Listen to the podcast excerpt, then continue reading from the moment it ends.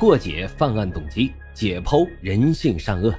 大家好，欢迎收听老白茶馆，我是主播莫不白。好了，言归正传，我们开始讲今天的案子。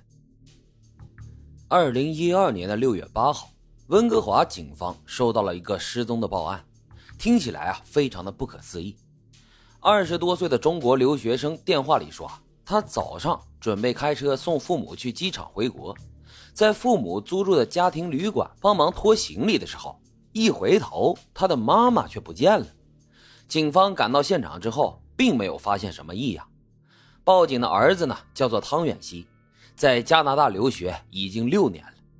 两周前，父母来到温哥华探亲，临回国准备去机场了，这母亲却失踪了。儿子说，他以为母亲是去买飞机上吃的零食。于是他和父亲找遍了周围的商场和便利店，眼看着登机的时间都要到了，也没找到，所以就打电话报了警。这对父子是心急如焚，警察建议他们去机场附近看看，说不定啊，母亲已经打车去了机场呢，没准在登机口能碰到。当天晚些时候，机场的广播一遍又一遍的响起，都是见不到汤姆的身影，汤父呢也是进退两难。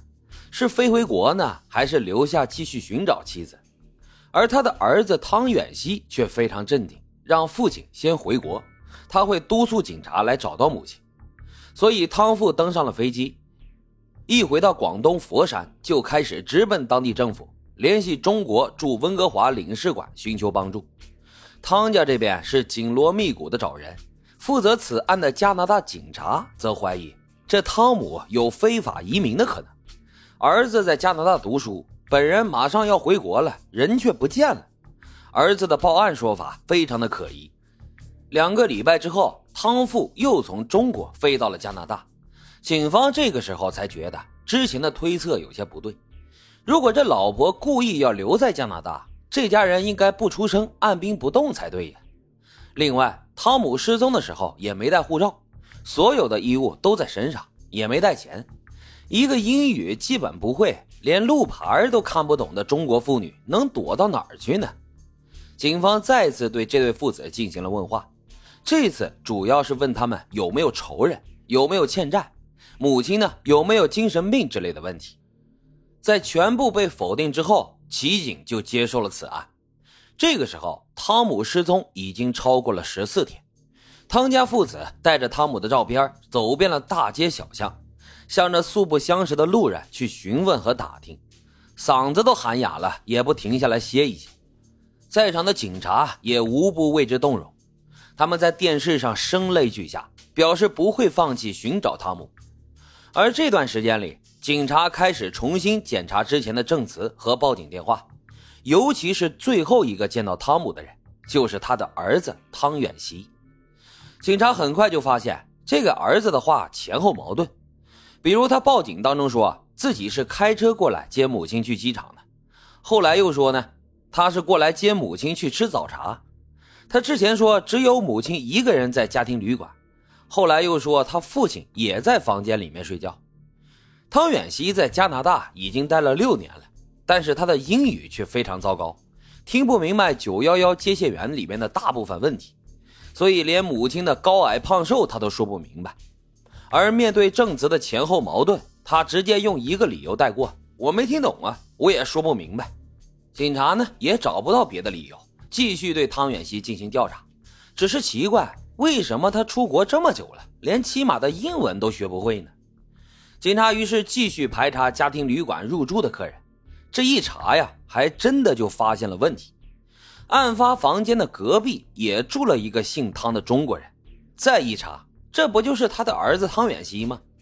之前报案中，汤远熙对警察说，母亲失踪的当天早上，他开车过来送机。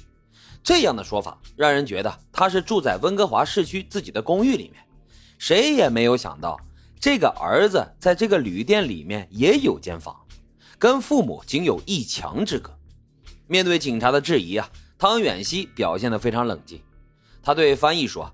自己住的地方离父母的家庭旅馆呢有点远，所以就在旁边也租了一间房，为了方便嘛。那你为啥一直都没有提到这个事情呢？他却回答说：“啊，你们也没问啊，我为啥要说呀？你说这个孝子啊，你是报案呢，还是在考察警察的提问能力啊？随后，警方搜查了汤远熙住过的房间，并且在天花板、墙壁、床头柜和衣橱里面都检验出了血迹，床垫下面也发现了一片干涸已久的血液。可此时，汤姆在中国收集到的 DNA 信息还在翻译整理的过程当中。所以，警方一时也无法断定这些血迹属于何人。另一组调查人员也有所发现，汤远熙在市区租住的公寓并不像他所说的那么远，而且他不是一个人居住的，室友呢也是一个亚裔的年轻女性，俩人啊俨然是一副恋人的状态。但是汤远熙拒绝警察进入他的公寓搜证，由于没有什么过硬的证据，警方呢也就无法顺利申请到搜查令。七月二十九号，汤姆失踪一个半月了。距离报案地点两百公里的附近海滩上，一个装有人体残骸的行李箱被人发现了。箱子里面是一具亚裔中年女士，已经严重的腐烂。警员从衣服立刻就联想到是失踪已久的汤姆。验尸报告也很快就证实了这一点。被害人曾做过脊椎手术，背上呢有五个螺丝。跟汤姆的情形完全相符，被害人的头骨被砸了几个大洞，如同被锤子砸烂的西瓜，证明汤姆被害以后，汤远西就成了头号的嫌疑人。